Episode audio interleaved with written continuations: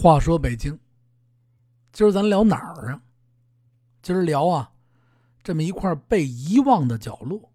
哎，现在呢，经过重新的修缮，在这个深秋入冬的时候，哎，有一点小游客去了啊，慢慢的在这块走走。我这个好逛，老愿意背上个书包啊，哎，带上一杯一桶啊，保温瓶里边。装满了茉莉花茶，哎，走这北京城，我想着到我老了，啊，到这个七八十岁、八九十岁的时候，啊，我可以跟我这小孙子把这北京的哪一条胡同什么样，哪间老房什么样，都给他们把这个讲出来，拿出照片给他们看看，多好啊！啊，希望我能啊拍得快点，别等咱这北京城被拆完了。啊，我还没拍着全呢，那就太遗憾了。哎，今儿咱说呀，说的是积水潭。前些日子刚一入秋，我就去这儿了。嘿，这往后说去这儿遇见的事儿，先讲讲这块地方。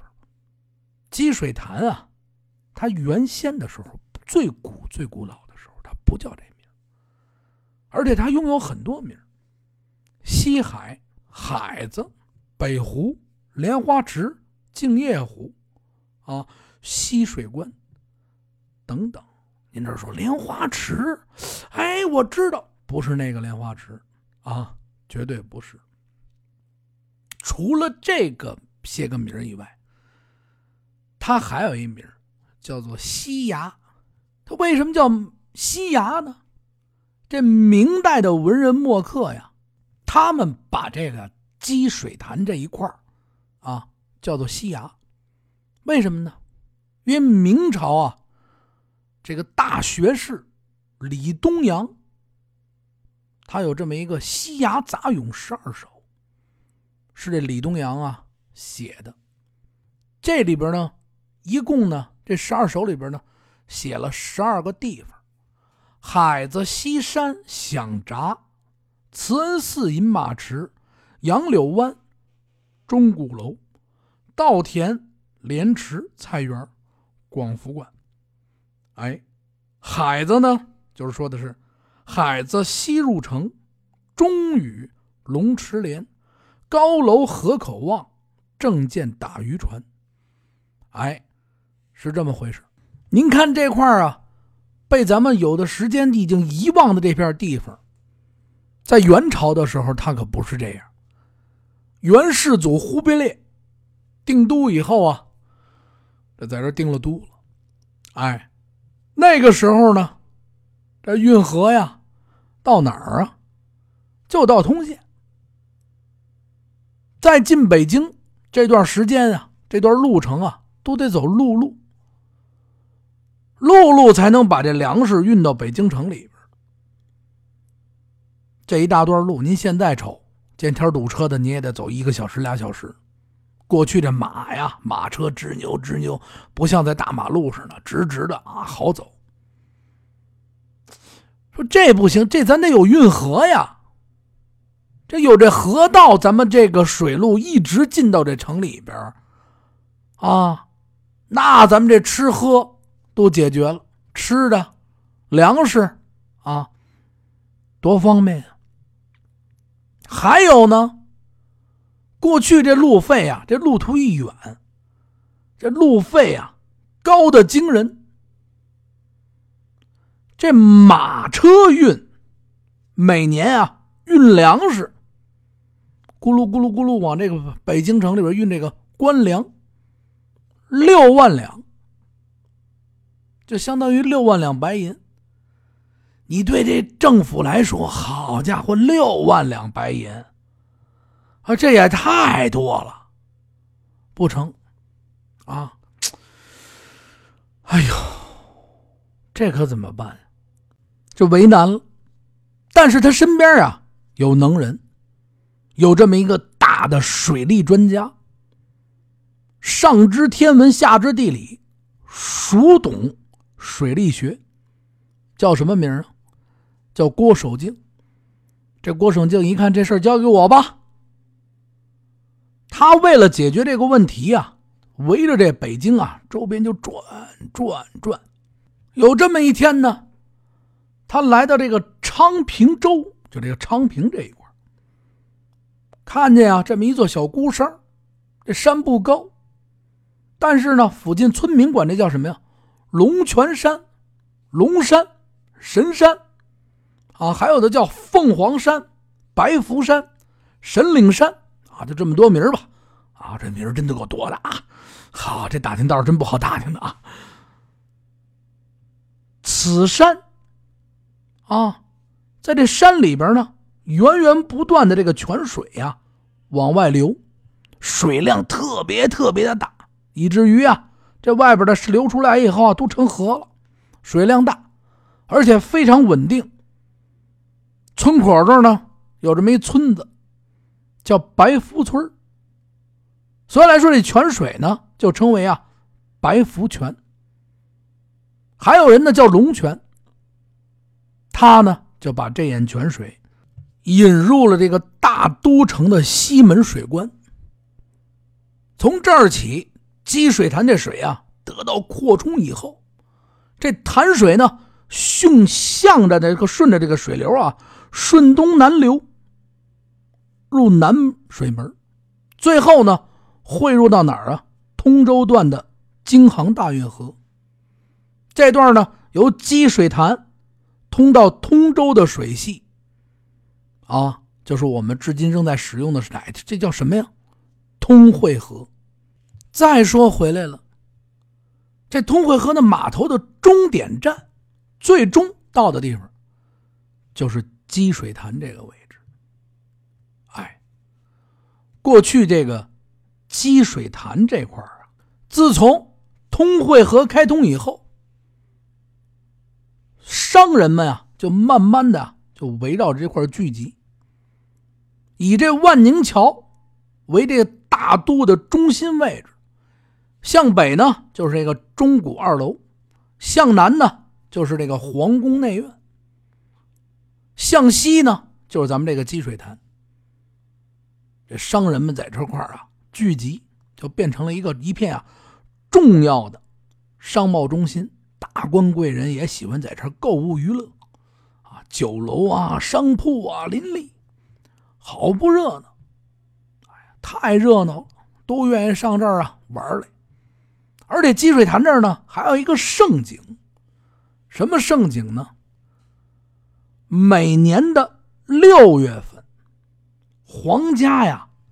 大象队到这个积水潭这儿给大象洗澡。到了每年的六月六号，这元明清时期的北京城这个日子叫什么日子呢？叫洗象节。每年的这一天，哎呦，这城里边人呐聚集于此看这大象洗浴啊，可是一件乐事儿。太好玩了，带着孩子们啊都爱来这儿。又是商业中心，又有做小买卖的，嘿，拿着小玩意儿啊，在这河边，太好了。再加上这自古以来这大象就被视为吉祥的象征，嘿，这太吉祥了，太好了。说到这儿呢，得从咱老北京城，从这元代又得说起了。在元代的时候呢，这皇帝啊叫颁旨。建立了这么一个巡相所，叫演相房，由这个相奴们啊养相的这些个奴隶啊当官的小兵啊饲养管理啊。从这个云南的缅甸等地又招了一批呀专门啊驯象的驯象师。这批驯象师呢就在这上班，每天呢是专职训练这些大象。为这个皇帝服务，在元代呢，这个象房设在哪儿呢？它的位置就在这个积水潭与后门桥这附近，设有这象房。这时间呀，一点一点往后走，到了明代的时候呢，这象房啊就设在这个御马监了。这御马监说在哪儿？在沙滩和这五四大街附近这一块哎，到了清代呢。这个相所呀又搬了，搬到这个宣武门内的西侧的城墙根儿。说在哪儿啊？向来街、向房桥这一块啊。而且到了乾隆的时候，这大象啊越来越多，三十九只大象，在那个年代啊，大象是吃俸禄的。当官的，啊，还不是兵。每一个大象都得有一个自己独立的象房，这象房里边啊，还得配上什么呀？毛毯、毡子各一条，啊，毛毡、被子什么的都有，水桶啊、饭桶啊，吃的东西都给搁好。而且每个象还都得单独配一个象奴，象奴就是伺候他呀。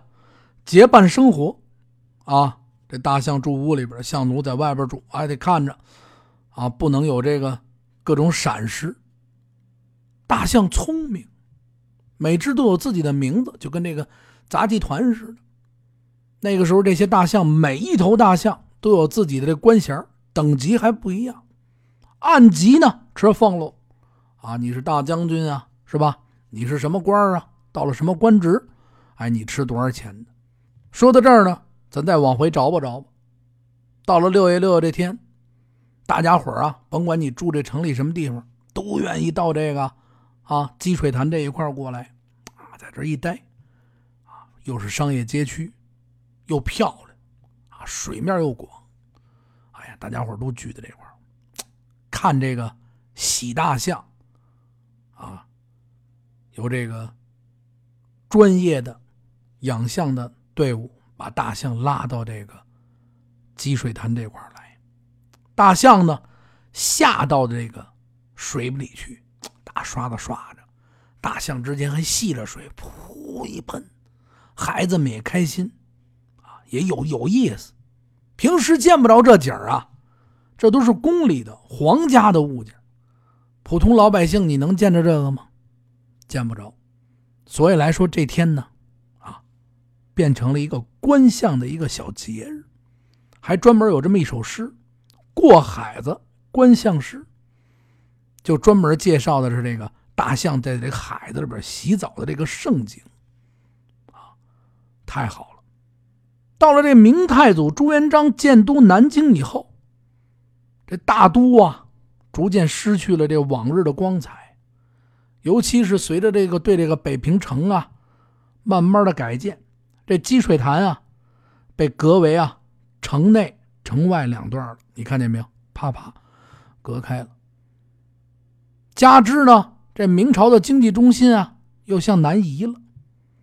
而且这一块呢，对这个通惠河的管理呢，慢慢也有一搭无一搭了，也就使得这个积水潭这面积啊，慢慢的就开始缩小了。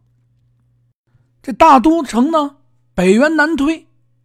到这后来的安定门、德胜门一线之后，积水潭的一部分水面啊，被隔在这城外边。我告诉说，啊，这隔在城外的，也就是以后这个太平湖，在德胜门内啊建成以后，这桥西北部分北边的这个水面，称之为积水潭；桥东的啊，这桥东的部分，称之为什么？什刹海。在这银锭桥建成之后呢，又将这什刹海的这水面呢，再分一下，分成两部分。桥西北部的啊，叫做什么呀？什刹海后海，简称后海。桥东的呢，什刹海前海。到了这个明代的中期，从这德胜桥东边呢，又啊另辟出了一条河道，沿着这后海啊南侧向东。一直到这个李广桥这折回啊，南边，又沿着今天这个前海西街啊，再继续向东，与这什刹海的西北角的水面相通。哎，这条河呀，弯弯曲曲，呵，像一个小月牙一样，所以呢，就管它叫什么呀？月牙河。皇城的东墙东移，使得这个汇合呀，慢慢的被圈入这皇城之内了。漕运这终点码头就转到了这个大通桥，致使这以前啊繁华热闹，哎呀，这太热闹了啊，人头攒动啊。这积水潭这大码头，在明初的时候就没有了。从此以后，这里就变成了一个，虽然说它没有了，但是这地方还在。人们啊，就把这个这地方啊，就变成一个游玩的圣地。哎，这地方好玩，我就我们这去那儿玩吧，野个餐呐，看个大象。哎，每年的六月六，啊，吃吃喝喝，哎，都愿意在这河边古人也愿意在河边聚着，好玩啊，安安静静的。哎，明朝以后，由于这积水潭呢，这水源啊，这上游这村庄也越来越多，住的人也越来越多，这人口啊，逐渐的增长，这人一多，甭管是用水呀、垃圾呀等等吧。就导致这河道啊，慢慢、慢慢、慢慢、慢慢啊，就变小了，堵塞了。积水潭这来水呢，来水啊，渐渐的也少了。另一方面呢，不是说了吗？这明代建的这皇城，将这个流经这个元代皇城东墙角这个运河圈到里边了。他为了保证啊，这皇家用水，这水路被切断了，没水进来。从此呢。这通惠河与这积积水潭啊，它失去联系了，它被切断了。哎，不通了。慢慢的，积水潭啊，到这大东桥的这个水系渐渐也干枯了。民国以后，一直到这北平啊，和平解放的一段时间，什刹海、后海啊，包括这积水潭，都是一片野湖、野水。啊杂草丛生，啊，乱七八糟。这一下啊，从古代，咱们就说到近代了。这一下说到六十年代，就说到什么呀？我前两天呀，经常的喜欢上这块漫步，因为这块现在修的特别的好看，特别的漂亮，而且这块的名胜古迹也有，三官庙啊，会通祠啊，这三官庙。马上就要腾退了，里边就住的老百姓。这个院儿啊，我估计现在您要去看看，在不打扰这个居民的情况下，嗯，进去啊，还可以参观一下。而且尤其这积水潭上边啊，这汇通祠里边是一小博物馆啊，记录了好多历史的东西，可以逛一逛。原先我说过积尸潭这个传说，哎。那块石头就立在这个寺院的后方啊，当然了啊，这个是重新造的。哎，积尸潭的传说，您可以找到这个积尸潭的传说。我这一集大家呢再听听，哎，特别有意思啊，挺有意思的。哎，咱们继续往下说。再说呢，就是前些日子呢，我就喜欢逛这还有这个三官庙。这三官庙呢。是属于啊，道教里边的三官呢，是道教中地位很高的三位神仙，天官、地官、水官。而且这个地方现在是一个大杂院咱们必须得把这个事儿说一下。这个地方呢，现在还住着好多居民，不过马上就要腾退了。如果您呢哪天要上这边逛逛的时候，千万别打扰到这个里边的居民。您可以顺着这个西海啊转的时候看到这一块哎哎，看一看，参观一下。但是别参观的时候，哎呦，这这不错，这是大殿啊！进人家里去，别别，那是人主卧，那是人主卧啊！哎，说到这儿呢，咱们继续往下说。西海这一片就是积水潭这一片，现在修的非常的漂亮。不是说我替他做广告，因为这块啊，它没有那些商业的那些设施，不像是这些大。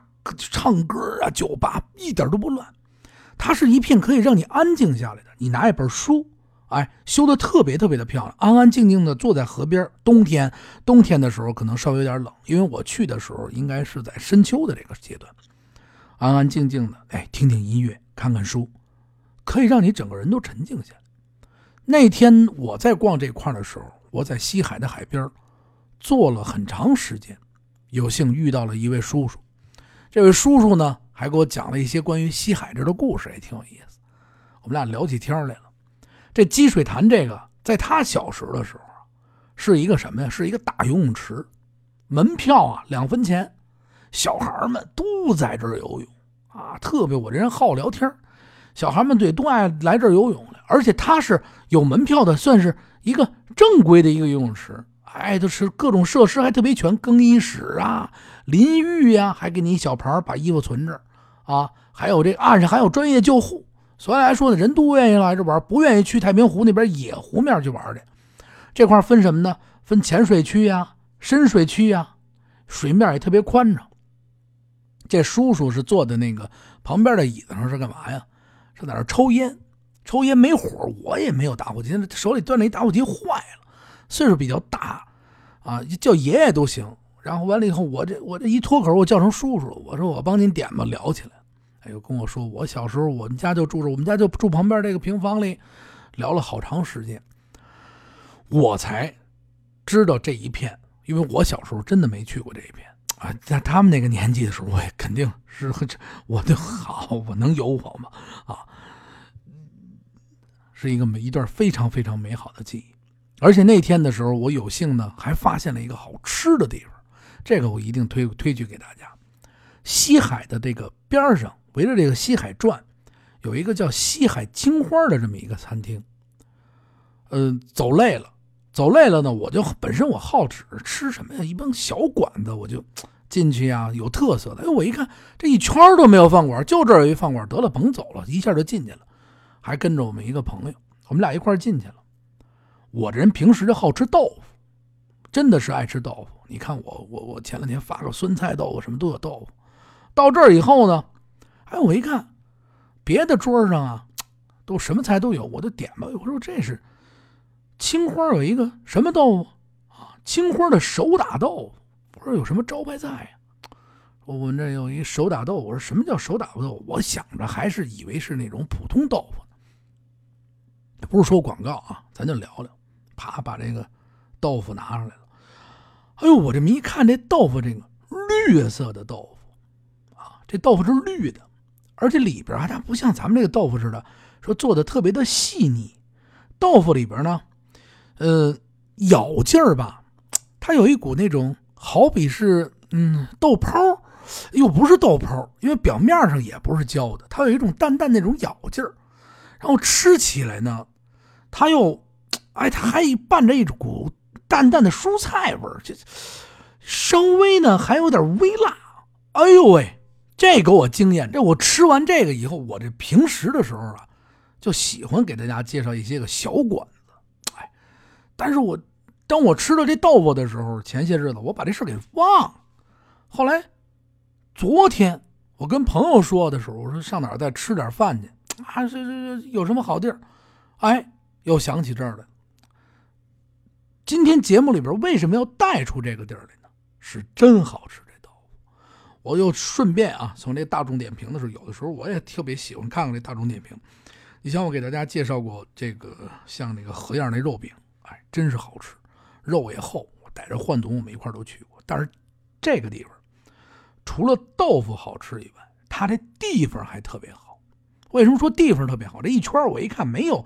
不是说商业的那种气息特别浓重，你要去唱个那个酒吧呀什么的，我操乌烟瘴气的，安安静静的一个地方，在这河西海的边上，您坐在里边呢，呃，吃着饭，聊着天，看着这个西海的海景，嘿呦，我这人是太爱吃豆腐了，我跟你说，红烧豆腐什么的都爱吃，哎，特别好的一个地方，给大家介绍给大家啊，有兴趣大家可以去。刚才不是说一半吗？大众点评一搜，西海青花还是咱们一家北京的，以北京的这么一个创新菜为主的这么一个餐厅，哎，做的是一种创新的北京菜，哎，大家可以有机会啊过去尝尝，哎，排排行还挺高。这个呢不胡说八道，我也做过一些美食类的小节目，也希望呢能把这些好吃的啊传给大家。有的时候我不愿意做，你看那个深夜食堂。我做的，大家都问我这哪儿啊哪儿啊？深夜食堂没做成节目，在朋友圈里我发了一下，大家爱吃啊，都不错啊，大家有机会可以上这儿尝尝啊。话说北京，今天的节目呢就是聊到这儿，明天呢继续给大家讲新的故事啊。希望大家呢一直持续支持，感谢感谢感谢。